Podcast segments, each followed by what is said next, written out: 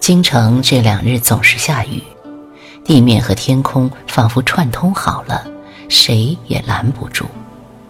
一个说：“我接着，你下吧。”另一个说：“我下了，你可不许烦。”北方没有梅雨，像这样连日霏霏的雨天，其实不易得。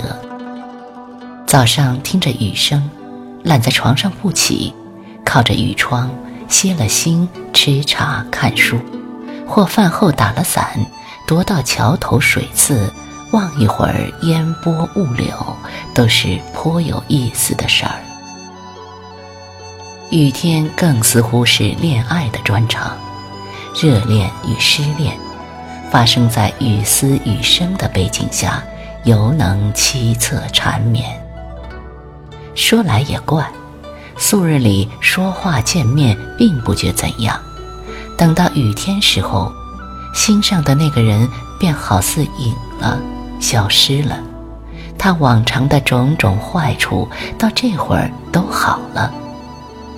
于是听着雨声想吧，倚在床头念吧，把他想透了，想烂了，都还觉得不够。假如有天缘分尽了，两个人要分了，那还是挑一个雨天来进行。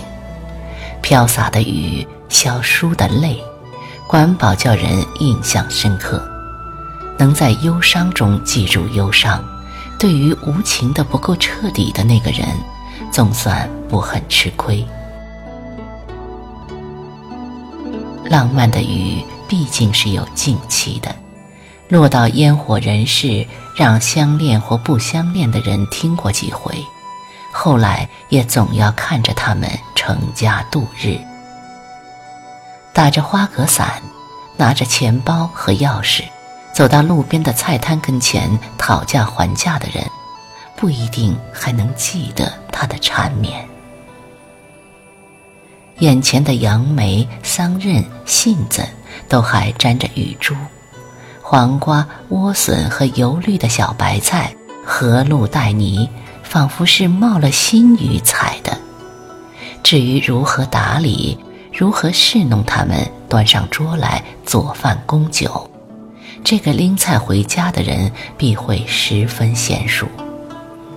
在父母眼里，他好像还是个孩子，不让人放心。其实，已经不是了。雨总是凉的，在天籁般沙沙的声响中，似乎还能听出一点禅意。一个游僧觅食歇脚，因大雨滂沱，来至山道旁的草亭暂避。他摘了斗笠，倚好禅杖，抖抖蓑衣上的雨，撩襟而坐。此刻山中寂寂，烟色茫茫。